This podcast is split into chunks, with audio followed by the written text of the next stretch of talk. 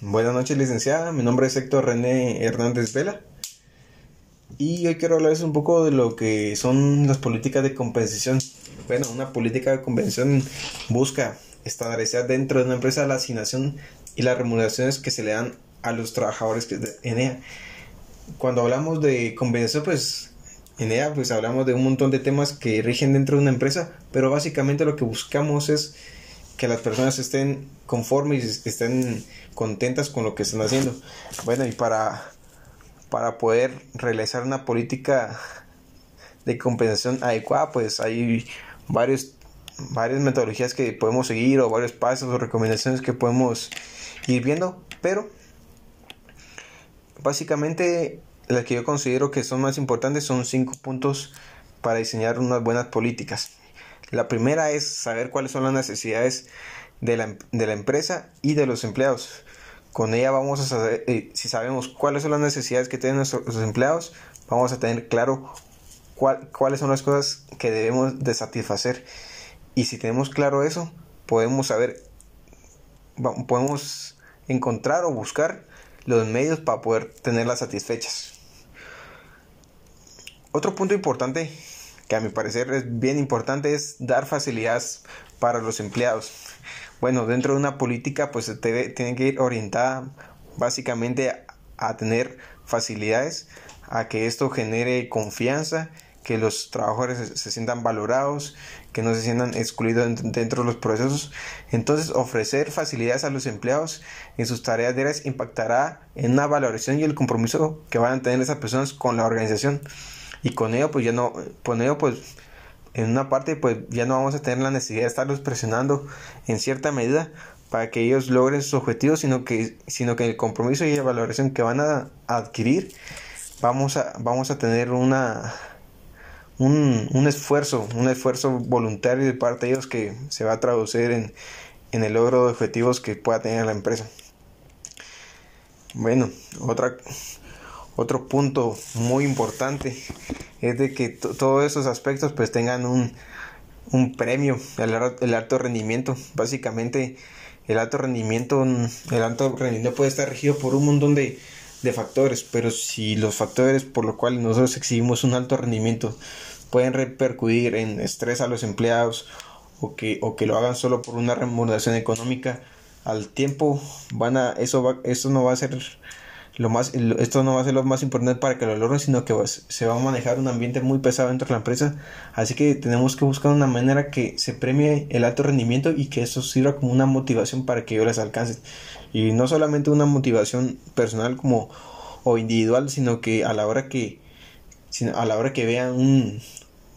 un premio, a la hora de tener un alto rendimiento, entre ellos mismos se motiven unos con los otros pues esto se va a lograr contener unos objetivos claros y que pueden ser alcanzables para evitar que no se tengan objetivos demasiados exagerados y que eso en vez de alentar desmotive y, que los empleados o los miembros de una organización pues piensen que nunca los van a nunca los van a alcanzar. Así que tener, tener, tener criterios que se puedan ser específicos medibles que sean alcanzables relevantes y que estén orientados al tiempo indicado Así que ese factor es muy importante a considerar. Bueno, otro, otro aspecto que muchas veces lo dejan de lado y es sumamente importante es el aspecto del desarrollo de salario eh, emocional. Bueno, se sabe que se sabe que hay muchas formas de motivar y que y saber que, que los empleados van a estar bien, pero considerar el salario emocional como un factor muy importante va a hacer que los empleados no solamente tengan claros los objetivos y cómo lograrlos, sino que ellos van a tener un ambiente agradable en la cual ellos se van a sentir parte de la misma, se van a sentir un elemento importante para alcanzar los objetivos de la empresa, se van a sentir identificados, valorados, se van a sentir seguros. Eso va, eso va, eso va a eh, afectar directamente sus resultados. Van a bajar el estrés, eh, por su parte van a dejar de, de dar excusas si algún día no quieren faltar. Básicamente el salario emocional va a hacer que los empleados se sientan bien, se sientan seguros dentro de la empresa, tengan, tengan esos incentivos que no, no de pronto son remunerados directamente, pero sí va a hacer que la persona pues se vaya a sentir íntegra y parte de la, organización. Y un punto también muy importante dentro de una política de compensación va a ser que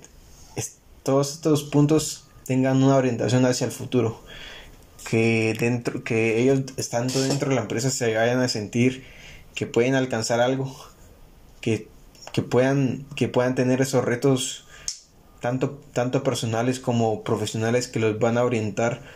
a ser mejores individuos profesionales, que sus habilidades vayan en aumento, que, el, que, el, esfuerzo y la medida en la cual ellos vayan creciendo vaya a ir alineado con las compensaciones tanto monetarias como otros factores que los pueden hacer sentir seguros de una empresa vayan en aumento. Así que dentro de una política de compensación es sumamente importante que estos tengan una, una orientación al futuro. Y para mí esos son los puntos más importantes que se pueden tener. Y para conclusión, pues dentro de la política de compensación busca estandarizar unos criterios adecuados y justos para que dentro de las empresas se tengan, se tengan esa orientación y motivación adecuada para que los empleados sean mejores y con ello cada una de las organizaciones cumpla los objetivos, sea competente en el mercado y sobre todo que la